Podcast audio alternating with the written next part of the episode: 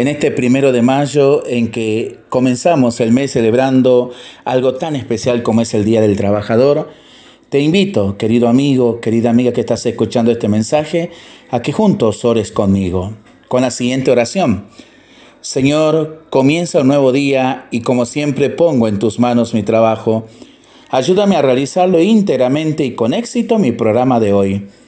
Dame fuerza y optimismo, poder de convicción y sobre todo constancia y entrega a mi trabajo, además de mis éxitos, que es fácil ofrecerte, te ofrezco también mis desilusiones, mis esperanzas inútiles, mis errores y mi cansancio estéril. Convénceme, Señor, de que ningún trabajo es perdido y de que mañana cosecharé gozoso los aparentes fracasos de hoy.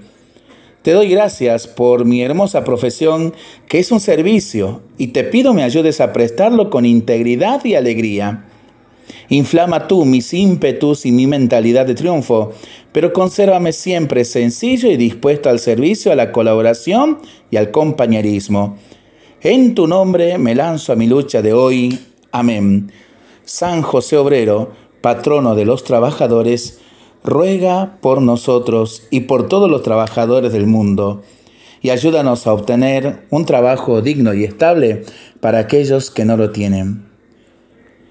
Lo seguimos rezando y pensándolo en familia y entre amigos.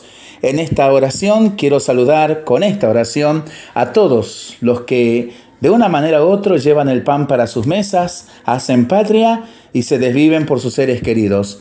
Feliz Día del Trabajador y que el Señor, por medio de San José Obrero, los llene de bendiciones y de fortaleza para seguir trabajando.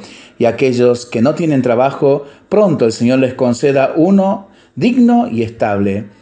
Que el Señor nos bendiga en este día y en esta semana que iniciamos en el nombre del Padre, del Hijo y del Espíritu Santo. Amén. Que tengamos todos una excelente semana. Un gran abrazo.